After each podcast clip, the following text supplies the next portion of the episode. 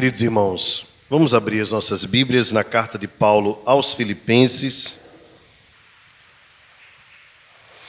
a partir do capítulo 2. Nós faremos a mesma leitura que fizemos na semana anterior. Nós leremos dos versos de 1 a 11.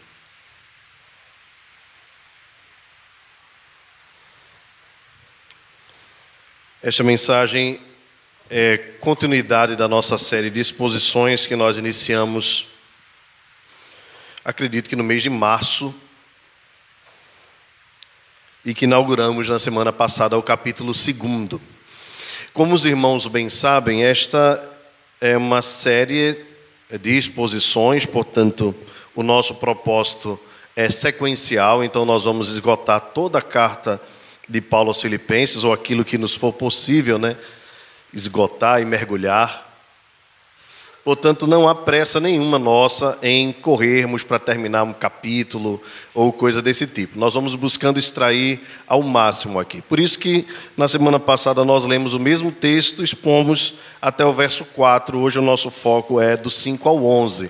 Porém, como é um, uma perícope inteira e é um contexto todo, é difícil nós lermos só os versos de 5 a 11, por, por isso nós não compreenderíamos, ou desta forma nós não compreenderíamos o que Paulo quis dizer neste, nesta perícope. Vamos lá então ler o texto todo? Se há, pois, alguma exortação em Cristo, alguma consolação de amor, alguma comunhão do Espírito, se há entranhados afetos e misericórdias, completai a minha carreira, de modo que penseis a mesma coisa, tenhais o mesmo amor, sejais unidos de alma, tendo o mesmo sentimento. Nada façais por partidarismo ou vanglória, mas por humildade, considerando cada um os outros superiores a si mesmo. Não tenha cada um em vista o que é propriamente seu, senão também cada qual o que é dos outros. Tendes em vós, ou tende em vós o mesmo sentimento que houve também em Cristo Jesus. Pois ele, subsistindo em forma de Deus, não julgou como usurpação o ser igual a Deus. Antes, a si mesmo se esvaziou, assumindo a forma de servo, tornando-se em semelhança de homens e reconhecido em figura humana. A si mesmo se humilhou, tornando-se obediente até a morte e morte de cruz.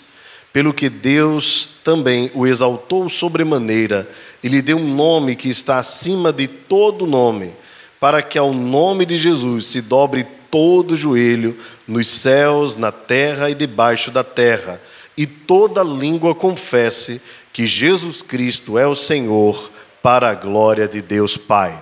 Amém. Amém, queridos. Senhor nosso Deus, diante da tua palavra, nós queremos nos alegrar ao ouvir a tua voz. Ó Senhor, fala o que bem quiseres. Eis aqui os teus servos, teus filhos, dispostos a ouvir a tua voz.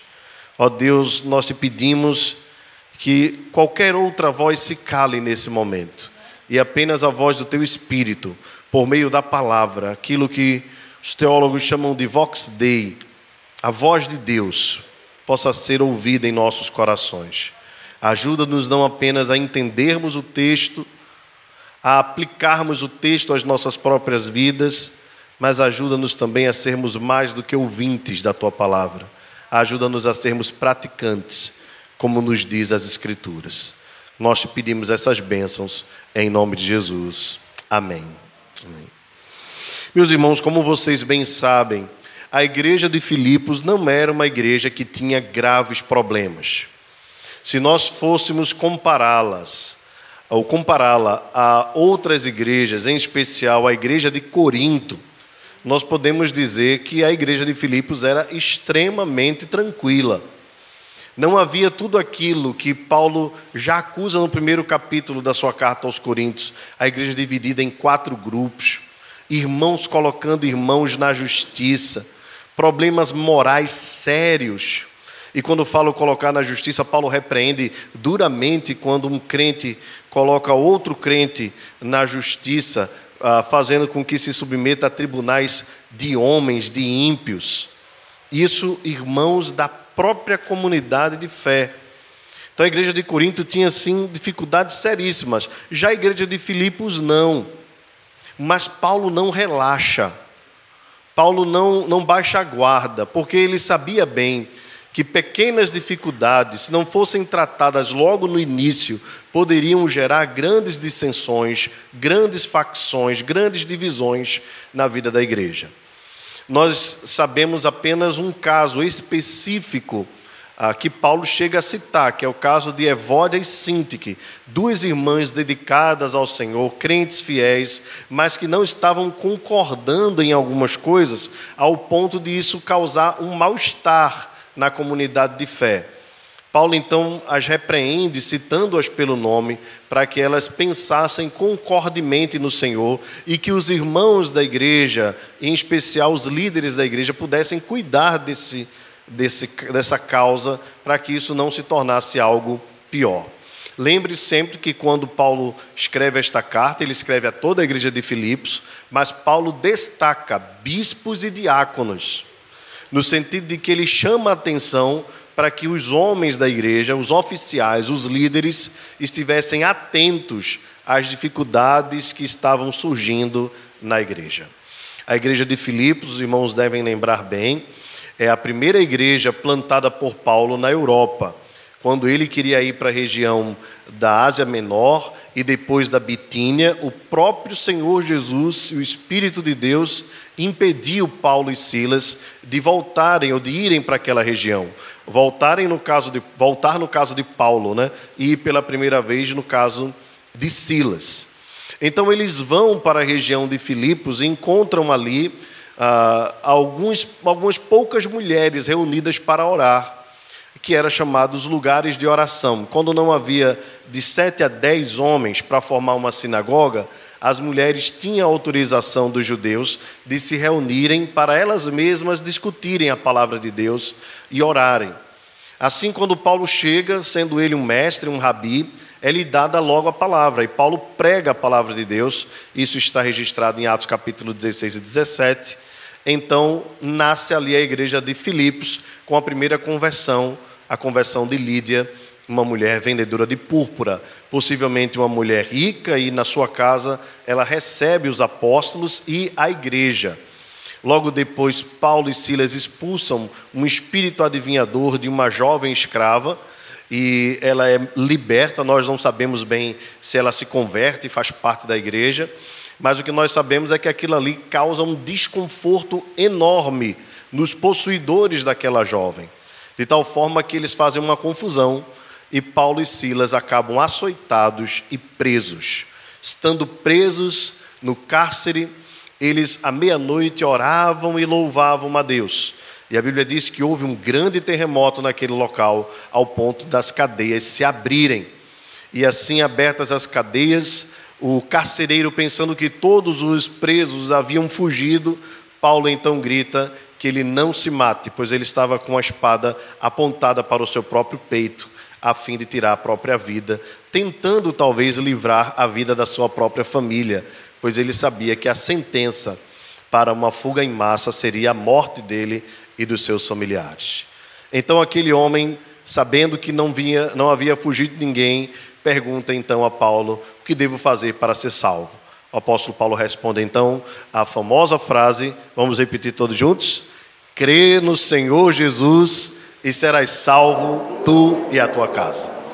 A Bíblia diz que aquele homem creu junto com toda a sua família, e aquele que possivelmente havia açoitado o apóstolo Paulo, agora o recebe na sua casa, alimenta e cuida da ferida dos apóstolos, Paulo e Silas, e depois eles os batizam. Paulo e Silas batiza toda a casa e assim nós temos a formação da, do, dos membros da igreja, os dos primeiros membros da igreja de Filipos.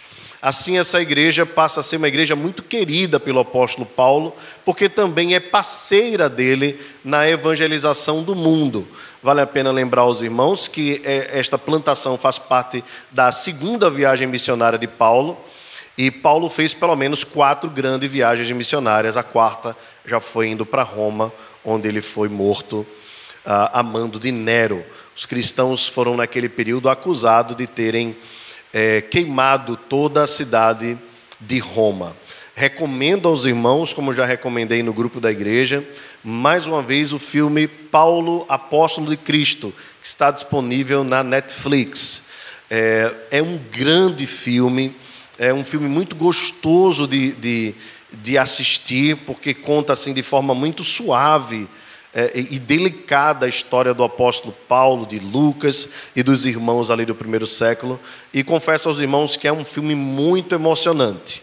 Se você, observando o filme, buscar aplicações para a sua própria vida, tenho certeza que através desse filme você será edificado. Sei que tem muitas coisas para se assistir na internet, mas lembra aos irmãos, como a recomendação do apóstolo Paulo, que nós devemos aprovar, acima de tudo, as coisas excelentes. Aquilo que promove fé e edifica o seu coração deve ser a sua prioridade.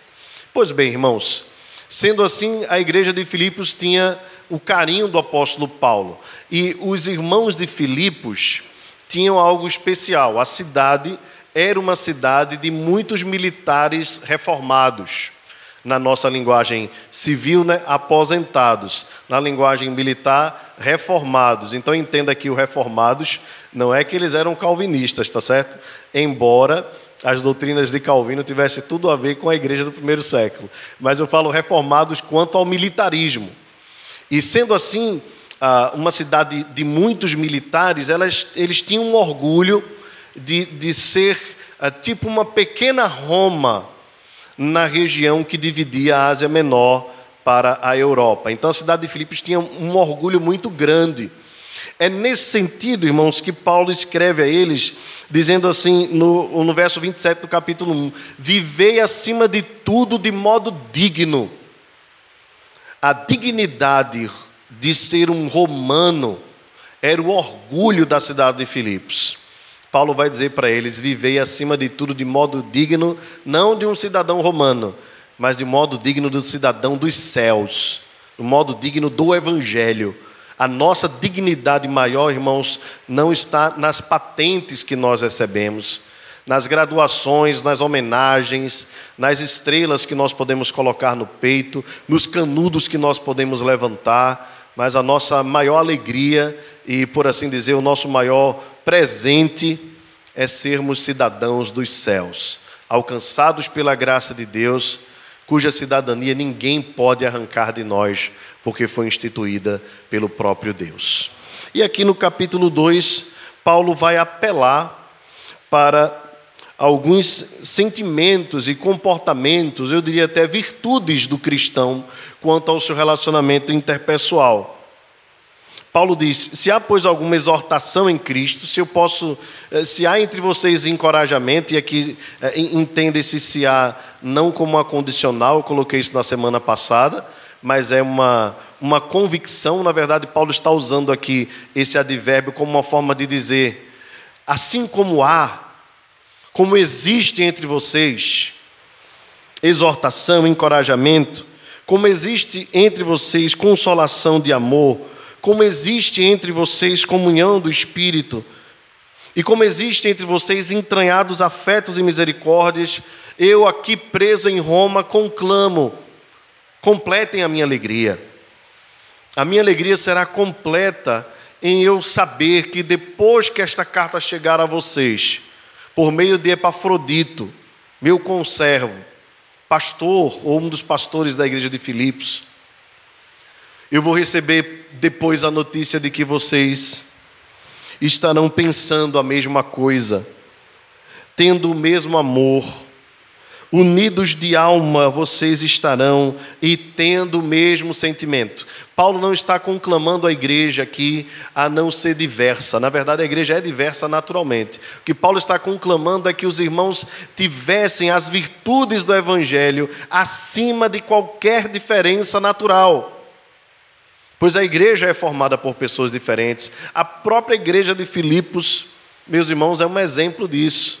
Você imaginar uma mulher rica e uma jovem que era escrava, você imaginar uma mulher que era vendedora de púrpura, um material muito caro, e pensar um carcereiro que vivia ali preso a Roma, servidor público da, da, da, Roma, que muitas vezes, por incitação dos judeus, precisou perseguir os próprios cristãos.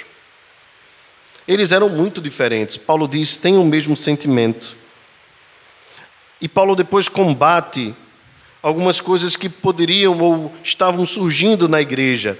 É, talvez o capítulo 3 nos explique bem o que o apóstolo Paulo estava falando quando ele colocou aqui no capítulo 2 sobre partidarismo ou vanglória. Já havia na igreja de Filipos algumas pessoas que estavam desprezando ou discriminando o, o ministério do apóstolo Paulo e querendo criar partidos no meio da igreja e outros até mesmo que menosprezavam as cadeias de Paulo. Os irmãos devem lembrar que no primeiro capítulo nós falamos sobre isso. Havia na igreja de Filipos alguns líderes que estavam reclamando o fato do apóstolo Paulo estar preso, como se fosse então uma decisão dele, como se Paulo tivesse sido omisso, como se Paulo tivesse sido, ah, ah, vamos dizer assim, tivesse falhado em estar preso em Roma. Mas Paulo diz que aquelas cadeias eram, primeiramente, para que muitos ouvissem a mensagem do Evangelho, em especial os da guarda pretoriana, e também para que os demais irmãos pudessem pregar o Evangelho com mais desassombro. Isso é um termo que Paulo usa no primeiro capítulo. Ou seja, para que os irmãos se encorajassem pelas cadeias de Paulo a anunciarem o Evangelho com intrepidez, com ousadia. Então, Paulo diz: considerem-se cada um superiores a si mesmos. E aqui nós vemos a contracultura do Evangelho, que vai contra o nosso coração e contra a cultura que os corações humanos implantaram. Nós temos o costume de primeiro pensarmos em nós e depois nos outros. E isso é tão natural, às vezes até biológico do ser humano. Mas Paulo diz: vocês foram alcançados pelo Evangelho, vocês têm a mente de Cristo, vocês precisam pensar um novo modo de pensar vocês devem agir num novo modo de agir. Não tenha cada um em vista o que é propriamente seu, senão também cada qual o que é dos outros. Se a palavra de Paulo aqui está sendo dura de engolir, naturalmente é dura de engolir, Paulo então vai usar um argumento infalível para que os irmãos pudessem ser comovidos, movidos a viverem a vida cristã de uma forma diferente que se vive a vida mundana. E agora Paulo vai argumentar fortemente, e esse argumento de Paulo, eu diria para os irmãos, é irrefutável. Paulo vai dizer o seguinte: se ainda alguém tem desconfiança, né, de que deve pensar primeiramente nos outros antes de si mesmo, se cada um deve levantar o outro antes de se levantar, pensar primeiramente no que é do outro do que que é propriamente seu. Paulo então vai argumentar dizendo o seguinte: tende em vós o mesmo sentimento que houve também em Cristo Jesus. E aí, quando Paulo apela para a pessoa bendita do Senhor Jesus, para que os irmãos pensassem primeiramente no outro, ao invés de pensarem só em si, Paulo então consegue ser irrefutável. E agora ele vai aprofundar. Se Paulo tivesse dito somente isso, façam como Jesus fez, já seria suficiente. Mas Paulo agora vai aprofundar, de maneira que se torna incontestável e constrangedora a sua argumentação. Ele vai dizer: Pois ele, Jesus Cristo, verso 6, acompanhe com a sua Bíblia aberta, subsistindo em forma de Deus, é muito importante, irmãos, nós trabalharmos cada parte desse texto aqui. Quando a Bíblia fala em subsistir, não é que Cristo é um Deus menor, é que a sua própria substância, o seu próprio ser, sempre foi divino, sempre. Jesus nunca deixou de ser divino. Este é um assunto que foi muito debatido durante toda a história da igreja, em especial os pais da igreja, do primeiro até o quinto século, debatem fortemente sobre o assunto. Se os irmãos querem ah, alguma recomendação de material sobre este assunto específico, recomendo os pais da igreja no nosso Instagram e nos podcasts também, né? Com o Jimmy e com o presbítero Luiz Henrique. Excelentes discussões a respeito da divindade de Cristo. A, a argumentação final, certamente, sem dúvida, é que Jesus sempre foi Deus. Ele é Deus, eterno, infinito, e nem mesmo quando ele veio viver entre nós, ele deixou de ser Deus. Ele sempre subsistiu em forma de Deus. A ideia da infinitude da divindade. Cristo nunca foi criado, ele foi gerado. Por, por isso a, a Bíblia diz que ele foi gerado de Deus. Significa que ele é da mesma natureza de Deus. Ele sempre existiu em forma de Deus e não julgou como usurpação o ser igual a Deus. Ou seja, na administração da graça e da redenção, Cristo não resistiu à vontade do Pai e do Espírito, mas em especial à vontade do Pai que é aquele que nos amou antes da fundação dos tempos e nos elegeu antes da fundação dos tempos, em cumprir obedientemente e também voluntariamente, e eu diria até mais, servilmente, a vontade do Pai. O que Cristo abre mão não é da sua divindade para viver entre nós, ele abre mão da sua glória toda a glória que lhe era devida, embora nós tenhamos flashes desta glória aqui na terra, e sobre este, esse assunto recomendo muito A Glória de Cristo, de R.C. Sproul, que é uma trilogia, A Santidade de Deus, o Espírito Santo e a Glória de Cristo.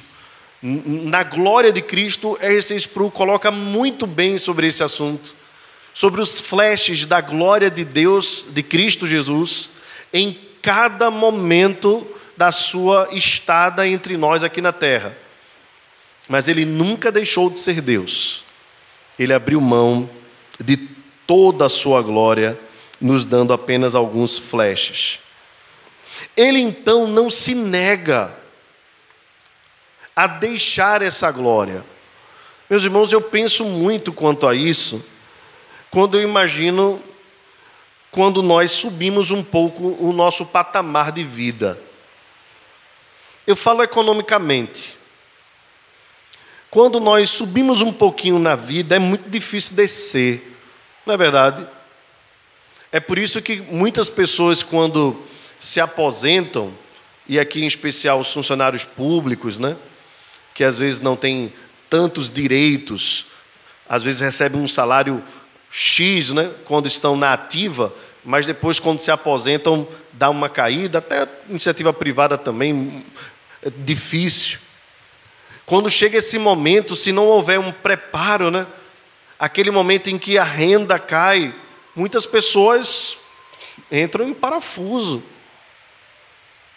Ou seja por uma perda financeira, nós tivemos agora uma crise econômica forte, muitas pessoas vieram à falência mesmo, muitos empresários perderam tudo que tinham.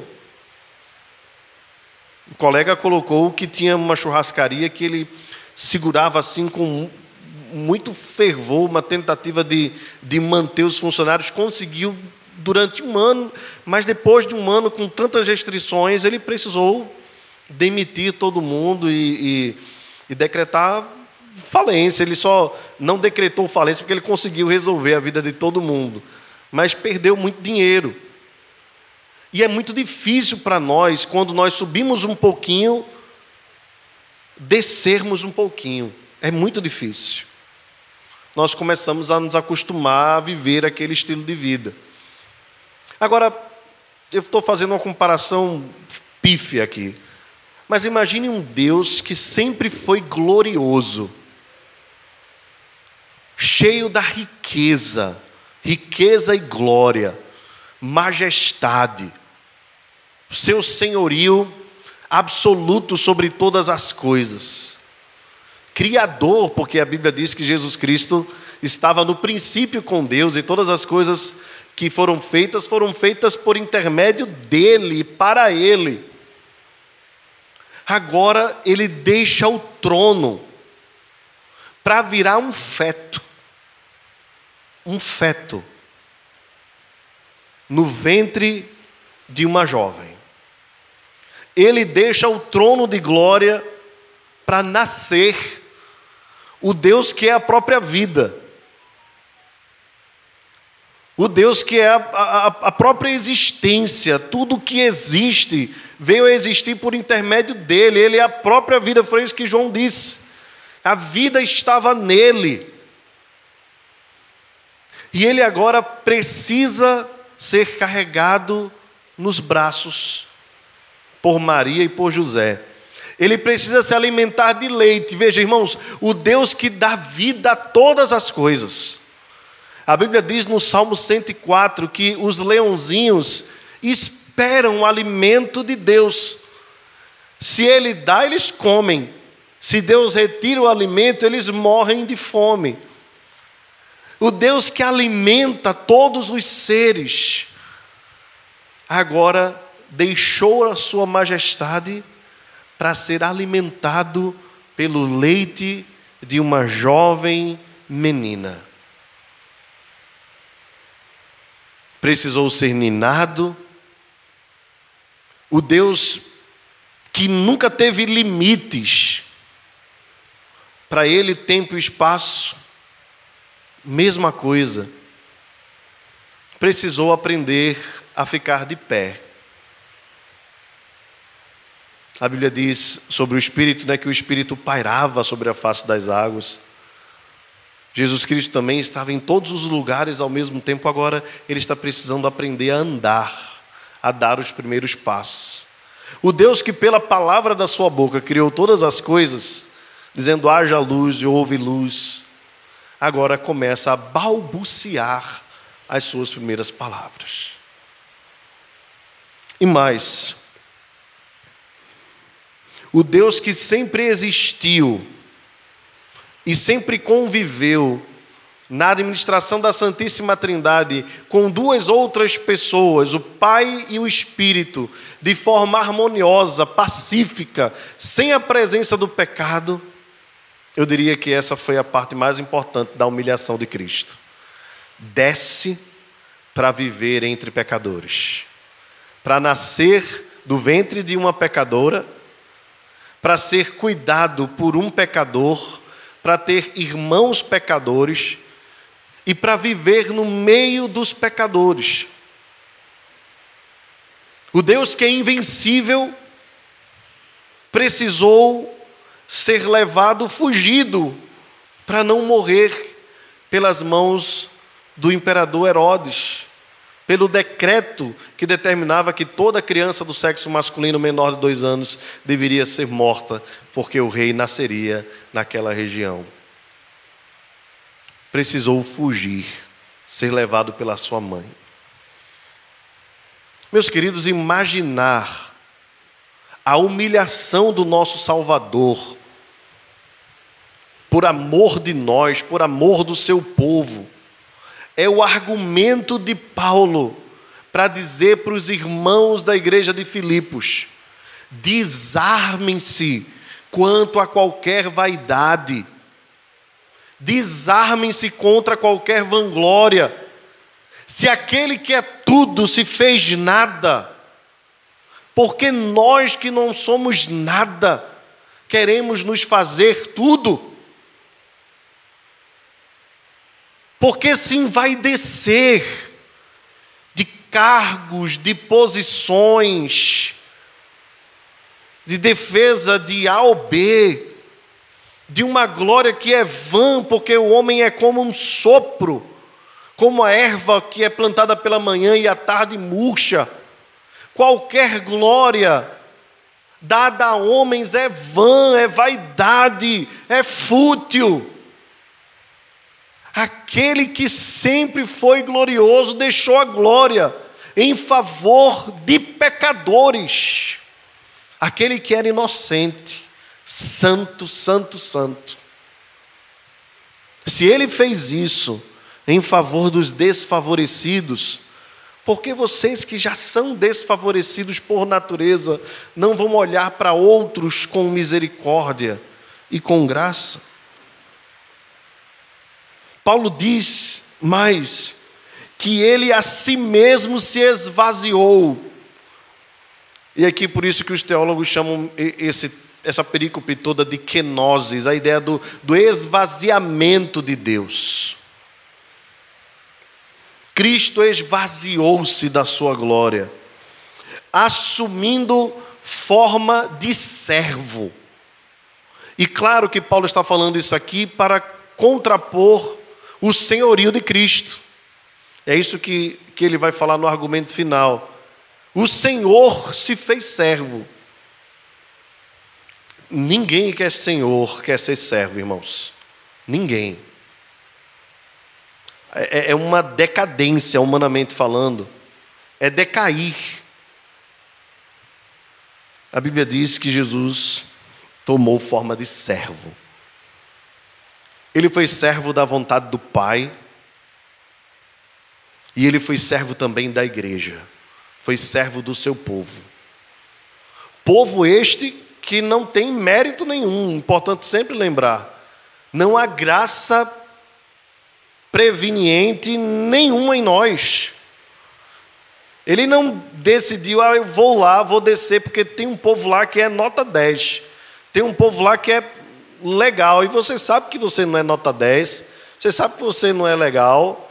Você sabe que você não é bom. Você sabe bem quem você é, eu sei quem eu sou. Cada um de nós sabemos quem somos.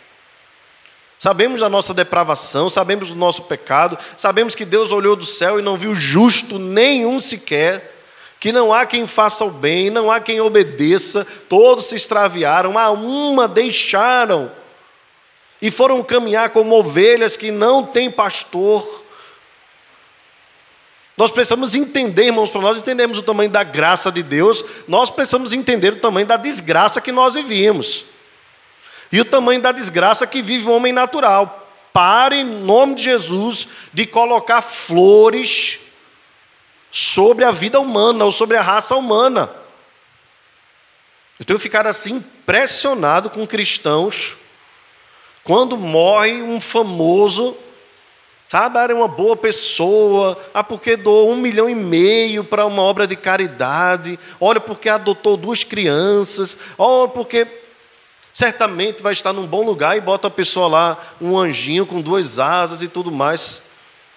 Meus irmãos, paremos de colocar flores. O homem natural é pecador.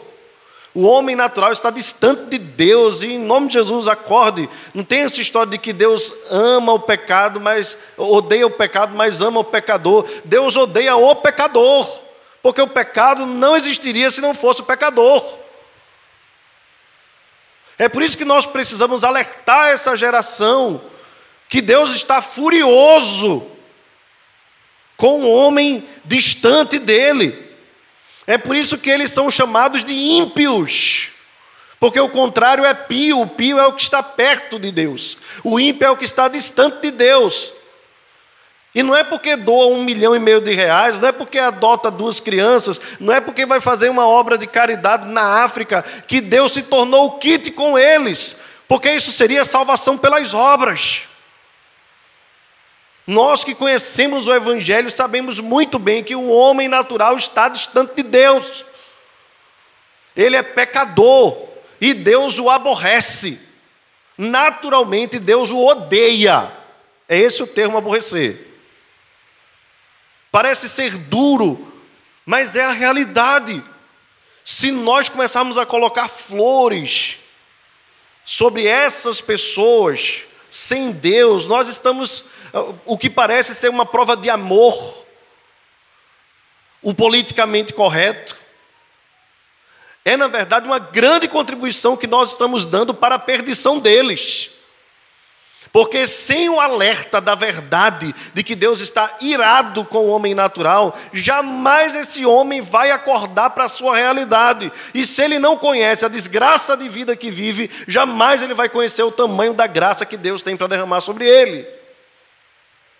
Por isso que a gente não pode estar entrando na onda da mídia, do politicamente correto, curtindo foto de, de fulano que virou um anjinho. Pessoa cai de não sei onde, fugindo de um adultério. Ah, mas virou um anjinho, porque era um menino pobre que fez duas músicas que fez sucesso. Meus irmãos, em nome de Jesus, acordem a realidade do homem. Se a gente não acordar, a gente vai relativizar a verdade do Evangelho, baratear a graça de Deus. Mas eu me refiro aos famosos ao mesmo tempo que me refiro aos nossos familiares. Os nossos familiares sem Deus, por mais que eles façam as coisas tudo certinho, sejam bons cumpridores da lei, paguem seus impostos, tenham até famílias relativamente ajustadas e coisas desse tipo, sem Deus eles vão para o mesmo inferno. Para o mesmo inferno. As pessoas precisam de Jesus, do Evangelho da graça de Jesus reconhecer que são pecadoras, para que a graça possa alcançá-los. Precisa haver esse reconhecimento. O texto continua: tornando-se em semelhança de homens. Jesus Cristo tornou-se um homem como outros. Aqui entenda bem a, a ideia de semelhança é, é a mesma a mesma forma. Ele não tinha, como homem, é, algo diferente dos homens naturais. Ele estava debaixo das mesmas limitações. Ele se colocou debaixo das mesmas limitações.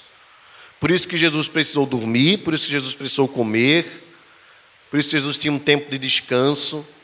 Embora a sua vida fosse bem regrada, bem disciplinada quanto à sua missão, mas ele não abriu mão da sua humanidade. Tudo que ele sofreu, sofreu como homem. Reconhecido em figura humana, as pessoas puderam tocar nele, saber que ele era homem de verdade. Isso é tão importante, irmãos, para nós parece algo muito claro, mas a, alguns dos irmãos antigos chegaram a duvidar de que Jesus Cristo veio como homem. Se havia parte que acreditava que Cristo não era Deus, havia também parte que acreditava que Jesus Cristo não veio como homem, que ele era um espírito iluminado e coisa desse tipo. Isso nos primeiros séculos também aconteceu. A si mesmo se humilhou, isso aqui é um ponto importante. A humilhação de Cristo, ela não foi um simples ato de obediência, mas foi um ato também de serviço tornando-se obediente até a morte. Isso aqui, irmãos, nós verificamos em toda a Escritura. Não houve, não houve nenhuma acusação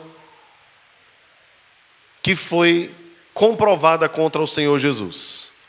Tentaram jogar ele contra o templo, tentaram jogar ele contra Moisés, tentaram jogar ele contra os próprios judeus, mas nenhum pecado lhe foi encontrado. Você deve lembrar que esse foi um testemunho de todos que viveram entre eles e até mesmo daqueles que tentaram condená-lo. Você vai ver que o sinédrio não consegue uma argumentação, tanto que Pilatos diz: esse homem não tem culpa nenhuma.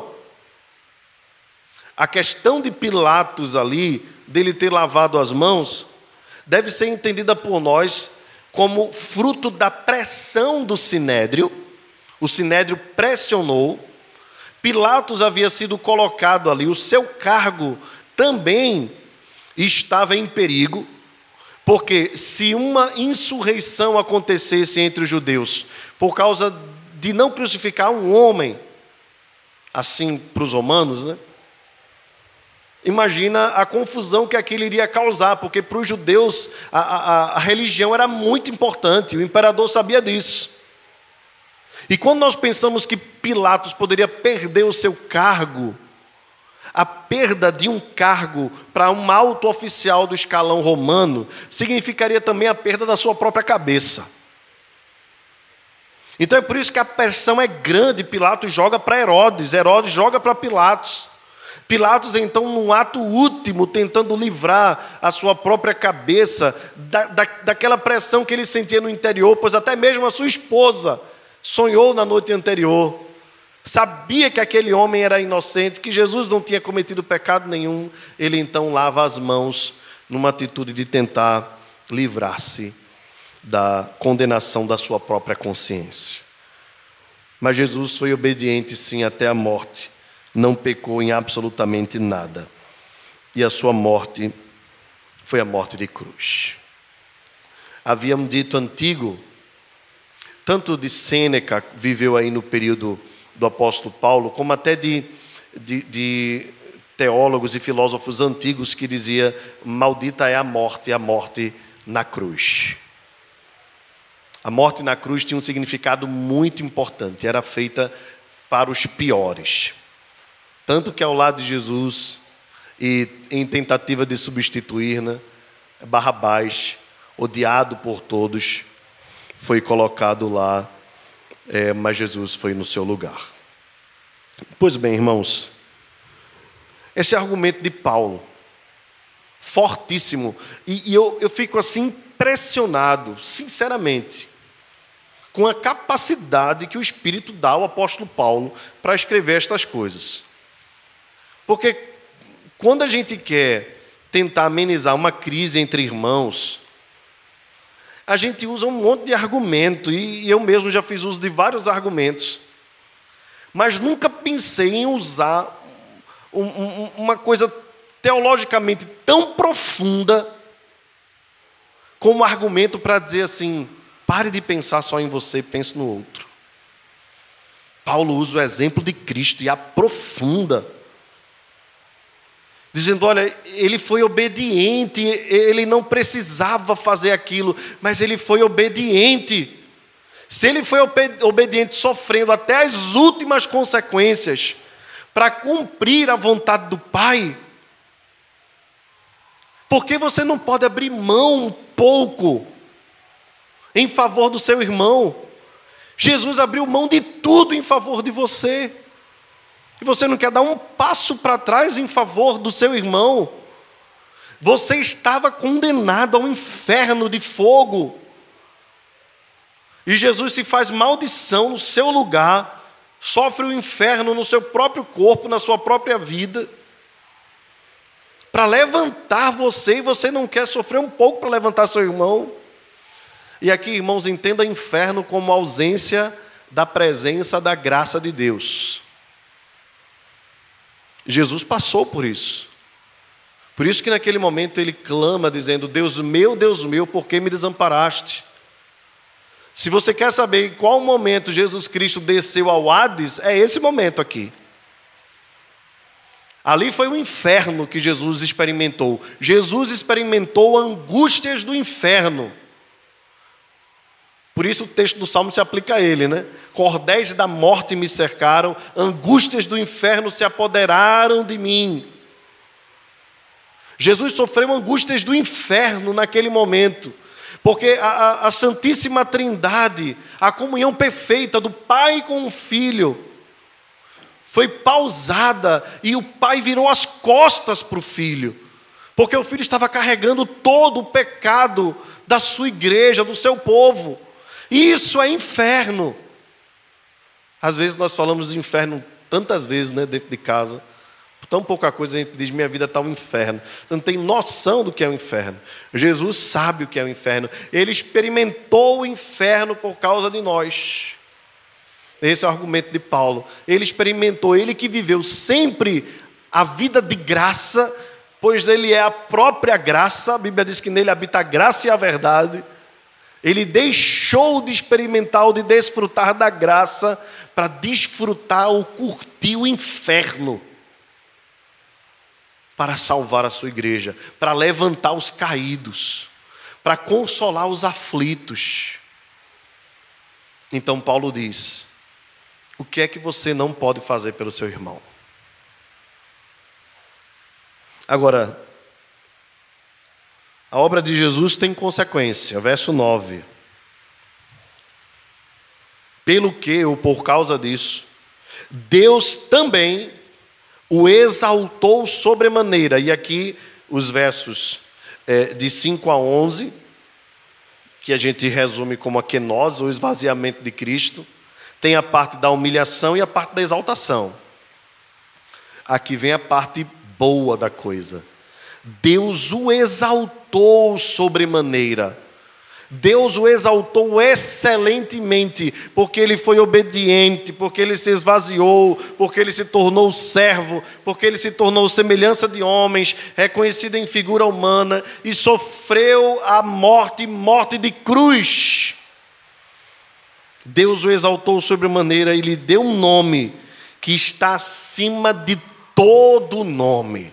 Bendito seja o nome do Senhor Jesus. O nome era algo muito importante para os judeus, irmãos sabem bem disso. Todas as vezes que havia um evento no nascimento ou pré-nascimento de algum judeu, ele recebia um nome. Ou de repente uma mudança né, no, no comportamento. Você deve lembrar de Abrão, que virou Abraão, de Sara, que virou Sarai, de Jacó, que virou Israel. Você pode lembrar também de outros que nasceram e receberam um nome, como Isaac, que significa riso, porque sua mãe riu quando o anjo lhe disse que ela seria mãe aos 90 anos. Então, a eles era dado um nome. Jesus também tem um nome. Na verdade, Deus sempre teve um nome. Os judeus o proclamavam com muito cuidado como Yahweh ou Yahvé, como nós chamamos, nós chamamos popularmente, ou Jeová, né, como nós transliteramos, embora no hebraico não exista o J, mas o iota traz essa, uh, que é um, o izinho, né, tipo um apóstrofo na língua hebraica. Enfim, o tetagrama. E Jesus também recebeu um nome. Vale a pena lembrar aos irmãos que Cristo não é o seu nome, é um título e tem a ver com o Messias, com o enviado, mas o seu nome foi chamado Jesus, foi o próprio anjo que disse que ele deveria ser chamado Jesus por ordem do Pai, que significa o Senhor salva, ou o Senhor é a salvação. Mas é interessante porque a tradução da escritura para o grego, a Septuaginta, sept, né, porque foi escrita por 70 homens, 70 teólogos, traz o nome uh, Kyrios, quando faz a transliteração do Yahweh para o grego. E é exatamente esse nome que Paulo vai usar aqui. Paulo diz o seguinte: para que ao nome de Jesus se dobre todos os joelhos nos céus, na terra e debaixo da terra, e toda língua confesse que Jesus Cristo é o Senhor, Kyrios. Sabe o que se proclamava aqui na, na cultura romana? César é Kyrios. Veja que Paulo está sendo contundente no seu argumento, né? Paulo está dizendo o seguinte, irmãos de Filipos, Vocês se orgulham de ser a capital romana aqui na, na, na Europa, ou uma pequena Roma. Vocês se orgulham em ser cidadãos romanos e de proclamar que César é Senhor, pois eu proclamo que há um senhorio maior, mais importante. Jesus Cristo é o Senhor sobre todas as coisas. E sobre ele, ou diante dele, todo joelho se dobrará e toda língua confessará o seu nome. É possível, irmãos, que Paulo estivesse fazendo aqui uma alusão ao texto de Isaías, capítulo 45, verso 23. Nesse texto, o profeta Isaías diz o seguinte: Isaías 45, verso 23. Por mim mesmo tenho jurado, na minha boca saiu o que é justo, e a minha palavra não tornará atrás. Diante de mim se dobrará todo joelho e jurará toda língua. Paulo está dizendo também para os irmãos de Roma: Jesus Cristo é Senhor e Deus. O mesmo Deus do Antigo Testamento, da Antiga Aliança, decidiu habitar na pessoa bendita de Jesus, o nosso Salvador. Ele é e sempre foi Deus. O mesmo Deus desceu para habitar entre nós. Não o mesmo Deus decidiu habitar, o mesmo Deus decidiu habitar entre nós na pessoa bendita do seu filho Jesus Cristo. E aqui ele encerra dizendo que todo joelho se dobrará, toda língua confessará, nos céus, na terra e debaixo da terra. Talvez aqui Paulo não quisesse fazer uma uma alusão sobre seres celestiais, seres humanos e inferno, né? Geralmente a gente tem essa ideia de inferno embaixo da terra, né? A Bíblia não, não trata necessariamente do inferno assim. Mas o que ele quer dizer é que todos os seres, a totalidade dos seres existentes, vão se dobrar diante dele. A igreja se dobrará com júbilo, com alegria e com fervor no último dia, na presença do Senhor. Os ímpios se dobrarão com pavor e assombro, porque reconhecerão que desprezaram o Cristo do Senhor. Mas todo joelho vai se dobrar diante dele os homens arrogantes, os governantes, que tomaram para si o título de deuses, todos, absolutamente todos, se dobrarão diante do único Senhor, porque Deus o exaltou sobremaneira. Meus irmãos, é assim que Paulo aplica a doutrina da salvação aos relacionamentos interpessoais. Sendo assim, eu traria algumas aplicações práticas para nós encerrarmos a mensagem nesta manhã. Em primeiro lugar, meus irmãos, nós devemos nos esvaziar de qualquer orgulho que nós tenhamos e que impede os nossos relacionamentos serem saudáveis. Nós precisamos abrir mão, porque a vida é curta e nós somos frágeis e tão perecíveis quanto um suco de laranja, que meia hora depois já fica amargo. Assim é a vida. E nós descobrimos quando chega a doença, quando chega a falência, quando chegam as limitações, que nós não precisávamos de 95% das coisas que nós valorizamos tanto e que às vezes colocamos até mesmo acima dos relacionamentos humanos. As riquezas deste mundo absolutamente nada são. Tomara nós aprendêssemos com o nosso Senhor, que sempre foi cheio de glória e abriu mão em favor do seu povo. Não nos envaideçamos, irmãos, de nada que temos ou do que somos, mas sejamos humildes uns para com os outros, oferecendo a nossa vida em favor dos irmãos, assim como Cristo fez em favor da sua igreja. Que nós possamos bater de frente com a cultura deste mundo. Se a cultura deste mundo quer levantar a ideia do amor próprio, que nós levantemos a bandeira do amor ao próximo e, acima de tudo, o amor a Deus, pois isso agrada ao Senhor.